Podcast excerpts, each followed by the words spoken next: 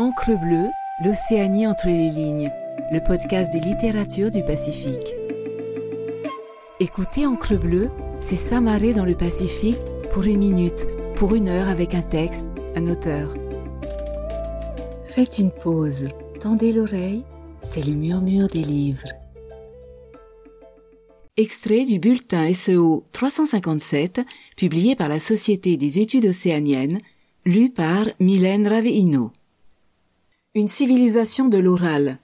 Les migrants transplantent d'un lieu à l'autre leur langue, leurs croyances, leur culture, leur organisation sociale, leur mode de vie. Légendes, faits historiques, croyances religieuses, généalogie familiale et tribale revêtent dans ce contexte une importance primordiale. Ils constituent l'entité, le fond intangible de tout un peuple. Ils conservent la trace des événements qui fondent son unité. Ils justifient toute une organisation sociale et économique très élaborée. Ils sont les témoins vivants de l'évolution, du développement, de la civilisation d'un peuple. Ils permettent à tous les Polynésiens, s'appuyant sur un passé commun, d'envisager l'avenir avec confiance. Or, si l'on accepte les rongorongo, bois parlants de l'île de Pâques, jusqu'à ce jour indéchiffrés, et les tatouages considérés par certains comme une véritable écriture, la civilisation polynésienne ignore tout du langage écrit. Toutes les connaissances et toutes les croyances se transmettent de génération en génération par le canal de l'oralité. Louis Rollin, médecin aux marquises au début du XXe siècle, en témoigne. Les légendes des champs marquisiens anciens sont unanimes à rappeler les migrations principales qui concoururent au peuplement de leur archipel. La légende la plus intéressante rapporte que Atea et sa femme Atanoa vinrent de l'île Vavao peuplée Nukuhiva avec leurs quarante enfants. Ils abordèrent à Taioae, près du rocher qui coupe la route du bord de mer, il y a 88 générations, la dernière étant représentée vers 1800 par Keatanui, grand chef de TII. 88 générations. C'est plus de deux millénaires de mémoire historique avec pour seul support mnémonique quelques cordelettes nouées. Les performances de la mémoire humaine dans ce domaine semblent avoir été extraordinaires. Dans ce contexte de tradition orale, nul doute que le chant a joué un rôle de premier plan. Rythme, modulation de la voix, assonance, mélodie facilitent la mémorisation, l'assimilation et la restitution. Pehe ou T. Malheureusement pour nous, les descriptions musicales laissées par les Européens lors des premiers contacts épisodiques ou des premières installations à Tahiti sont, dans le domaine du chant, très succinctes, parfois subjectives, toujours lacunaires. Les moments de musique et de chant décrits dans les journaux de bord des navigateurs anglais et français avant l'arrivée des missionnaires, entre 1767 et 1792, ont été relevés par Anaïs de Haas. Les compétences et les connaissances de ces découvreurs tous des hommes, sont limités. Peu de marins savent lire et écrire, leur compréhension de la langue est très imparfaite. Malgré leurs lacunes, ces témoignages demeurent cependant précieux pour nous aider à reconstituer notre puzzle musical. À Tahiti, les chants sont appelés P et Ute. On ne sait si ces termes s'appliquent au genre du chant, terme générique, ou s'ils désignent des types particuliers de chants. Selon leur nature, les chants et invocations sont confiés à des spécialistes ou appartiennent à des communautés. Certains chants sont tapous, interdits à tous, sauf aux prêtres, sorciers et devins. D'autres sont appris par des spécialistes, chargés de conserver et de transmettre les généalogies familiales ou claniques. À côté des invocations et chants tapous, fourmillent d'autres types interprétés par des solistes, des petits groupes ou par la communauté entière. Les enfants sont associés dès leur plus jeune âge au chant des adultes, pourtant parfois extrêmement licencieux.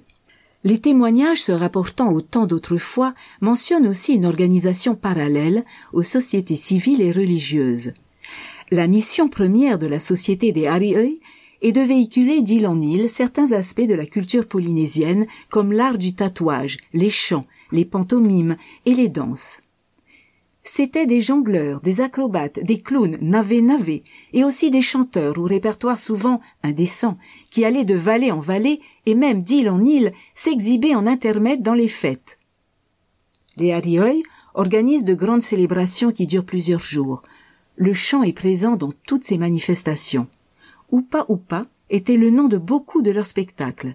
Lors de ces représentations, ils étaient parfois assis en cercle sur le sol et récitaient ensemble une légende ou un chant en l'honneur de leur dieu ou d'un arieuil distingué. Le meneur de jeu se tenait debout au centre et introduisait la récitation par une sorte de prologue, puis le cercle des arieuils commençait à chanter sur un ton lent et mesuré, s'accompagnant de mouvements bizarres. Les voix allaient en s'amplifiant jusqu'à devenir des clameurs et des hurlements inintelligibles à force de rapidité. Tout cela était accompagné de mouvements de bras et de mains à la cadence exacte de la voix, jusqu'à atteindre le plus haut degré de surexcitation. Il continuait ainsi jusqu'à ce que, hors d'haleine et n'en pouvant plus, il soit obligé d'arrêter le spectacle. Le lien du chant avec la danse est très étroit, au point qu'il est parfois difficile d'établir les limites respectives de ces deux formes d'art. La danse est l'expression visuelle de la musique. La mélopée sert de support à la chorégraphie, et les chants eux-mêmes, lorsqu'ils ne soutiennent pas réellement des évolutions corporelles, sont accompagnés de mouvements rythmiques du torse et du ventre, de balancements du corps, de pantomimes prolongeant les paroles. Le texte reflète la nature du chant. Les chants sacrés, incantations, généalogies, prières d'invocation, ont un texte intangible. Il est impossible d'en modifier le moindre iota, et les mots et expressions employées deviennent archaïques à cause de l'évolution de la langue parlée. Parfois, seuls les spécialistes prêtres sorciers arrivent à les comprendre. Un autre élément intervient au niveau des modifications de la langue. Si un RI, chef politique, décide de s'approprier certains termes, ceux-ci deviennent tapous et dans la vie quotidienne disparaissent, remplacés par d'autres. Les chants populaires n'ont pas le caractère sacré des chants précédents et souvent sont improvisés sur le moment en fonction de lieux et circonstances. L'abondance des voyelles dans la langue maori se prête bien à la versification des textes. En dehors des marais et des lieux cérémoniels, il y a dans chaque district un endroit spécialement réservé aux représentations, chants et danses. Cet endroit comprend généralement un faré et une place dégagée. Les occasions pour chanter sont nombreuses. On chante chez soi le soir, où chacun recherche la sécurité du foyer familial. Le chant éloigne les tupapau, les esprits malfaisants. On chante lors des fêtes qui sont fréquentes. Certaines revêtent un faste tout particulier. Elles peuvent revenir à date fixe, comme les prémices de certains fruits, en décembre, pour le départ des dieux vers le séjour des morts, en avril-mai, pour le retour de Maui, héros du panthéon polynésien, en octobre.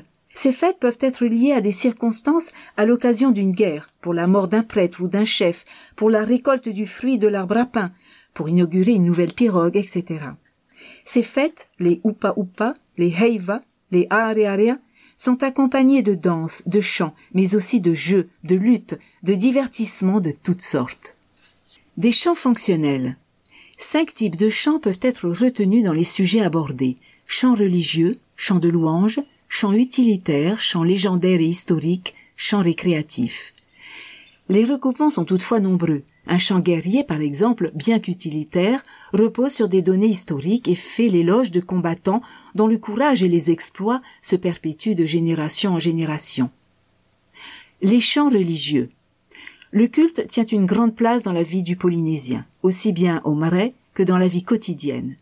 Les dieux sont honorés à travers les chants cosmogoniques, les légendes, les généalogies, la mythologie, les invocations destinées à revêtir de pouvoirs surnaturels, de mana, les idoles et objets de culte. On essaie de s'assurer la protection divine avant d'entreprendre une action importante, voyage, guerre, semailles, pêche, etc. L'intervention céleste est aussi sollicitée par le biais des incantations magiques pour aller à l'encontre d'un sort ou pour guérir un malade. Les chants de louange s'adressent en premier lieu au Hari, le chef du district. Chaque événement de la vie de celui-ci, naissance, circoncision, tatouage, intronisation, mariage, mort, fait l'objet de chants circonstanciés. Et c'est encore le chef et ses ancêtres que l'on honore, en rappelant la généalogie familiale. Les chants de louange sont les chants d'accueil et les chants d'amour. Les louanges peuvent s'adresser à la nature, à un district, à une île, au-delà de l'éloge, le chant devient un moyen de véhiculer et de transmettre des connaissances géographiques précises. Les Tahitiens connaissent d'autres îles telles que Nukuhiva ou les îles Marquises, Vaihi ou les îles Sandwich, Tongatabu ou les îles des Amis. Les noms de celles-ci se retrouvaient dans leurs traditions ou leurs chants. Les chants utilitaires. Ils accompagnent le travail afin de synchroniser les gestes, de le rendre moins pénible. Ces aspects se retrouvent tout particulièrement dans les chants de piroguier et dans les chants accompagnant la fabrication du tissu végétal polynésien, le tapa. Les textes peuvent décrire les différentes phases d'un travail, faire l'inventaire des techniques, servir d'aide-mémoire. Ainsi, il y a des chants pour les tatouages, des chants pour la construction des pirogues, pour leur mise à l'eau, des chants pour la construction des édifices, des chants pour faire du feu, des chants pour la pêche, etc. Les chants guerriers sont aussi à classer dans la rubrique des chants utilitaires. Chaque district a des chants de défi, des chants pour stimuler l'ardeur des combattants, des chants destinés à le protéger contre l'adversité. En temps de paix, les combats de coq sont très appréciés et certains chants font revivre les plus mémorables. Il y a aussi bien sûr des chants pacifiques, hymnes de paix, berceuses. Les chants légendaires et historiques. Le panthéon polynésien est très varié, la mythologie très riche. Les légendes sont donc très nombreuses. Un des aspects intéressants des textes faisant vivre ces légendes est qu'ils s'inscrivent dans des données géographiques très précises. Les chants historiques ont une importance capitale pour la connaissance du passé et le règlement des litiges pouvant survenir au niveau des successions, des droits et des coutumes. Les chants récréatifs sont nombreux et adaptés à tout type de fêtes et de réjouissances. Il y a des chants à boire, des chants pour les festins, pour servir de support à la danse, pour accompagner des jeux tels que les jeux de bal. Certains chants satiriques parodient les classes dirigeantes. Dans une civilisation de tradition orale, le chant a un rôle primordial. Outre ses aspects religieux et récréatifs, il conserve les légendes, les coutumes, les traditions, il est la mémoire du peuple polynésien, il constitue ses annales, ses archives. Aspect musicologique. Concernant l'aspect musicologique des chants antérieurs à l'arrivée des Européens, les descriptions restent vagues, imprécises, subjectives, contradictoires. On trouve les qualificatifs de chants doux et agréables, sous la plume de James Morrison, mutiné de la Bounty et auteur d'un journal nous léguant un témoignage vivant et précieux de la société tahitienne à l'époque de Bly. Elise, par contre, qualifie la musique de bruyante et sauvage. De plus, rares sont les observateurs de l'époque ayant des connaissances musicales solides et le désir d'approfondir un domaine en contradiction avec les normes européennes établies. L'effet de ces notes sans variété ni ordre n'était qu'une sorte de bourdonnement somnolent qui ne pouvait en effet blesser l'oreille par ses sons discordants, mais ne faisait aucune impression agréable dans nos esprits. Il est surprenant que le goût de la musique soit général dans le monde entier, alors que les idées d'harmonie entre les différentes nations sont si distinctes. La musique polynésienne est vocale avant tout. Les premiers auditeurs européens relève le caractère plaintif, monotone, psalmodique des mélopées. Lorsque le texte a une importance primordiale, comme dans les généalogies, les légendes, les invocations, le chant est très proche de la prosodie. Il se présente alors sous forme de récitatif. La ligne mélodique et le dessin rythmique suivent les inflexions naturelles de la phrase parlée. Ces récitatifs peuvent être à la limite du parler crié, ou bien peuvent être chantés recto tono à une hauteur précise. En dehors des récitatifs, les autres types de chants semblent n'utiliser que des mélodies à ambitus réduit, construites sur quelques notes seulement. Ces mélodies ont peut-être été élaborées à partir d'une note pivot, de quelques degrés non stabilisés de glissement des voix. En effet, contrairement à la musique européenne où les degrés d'une échelle se déterminent à partir des consonances naturelles, les Polynésiens ignorent la division de l'octave en tons et demi-tons. Les intervalles utilisés sont des micro-intervalles, des intervalles intratonaux. Il est intéressant de noter que l'accord empirique des instruments avant et leurs possibilités réduites vont de pair avec les caractéristiques de la musique vocale énumérées ci-dessus. Les rythmes élémentaires prennent leur source dans la prosodie polynésienne. La langue maori n'est pas une langue à tons, mais une langue à durée. C'est la longueur des voyelles qui détermine le sens des mots. Dans les récitatifs, rythme poétique et rythme musical sont étroitement interdépendants. Dans les chants mobilisant de nombreux choristes, l'organisation rythmique autour des pôles pulsatoires réguliers devient une nécessité. La pulsation rythmique est renforcée par les accompagnements corporels, les balancements, les gestes et par l'utilisation de percussions. Les mains étaient sûrement les percussions corporelles les plus utilisées. Les claquements de mains, rima, sont évoqués dans les codes de loi. Outre les grelots et accessoires des danseurs, les membranophones et idiophones les plus usités pour servir de support rythmique au chant étaient les tambours à membrane et les tambours à fente. Les grands tambours étaient appelés pau et les plus petits toere. Leurs dimensions et usages étaient très diversifiés. Le dessus était recouvert d'une peau de requin. Les tambours à fente étaient appelés ihara. Ellis nous donne une description de cet instrument, l'ancêtre du toere actuel. Merci d'avoir écouté cet épisode. N'hésitez pas à naviguer sur Encre Bleue pour découvrir d'autres murmures de livres et les nombreuses discussions d'auteurs et autrices du Pacifique. Retrouvez-nous sur toutes les plateformes d'écoute et sur le site lireenpolynésie.pf. Maruru et Yaorana.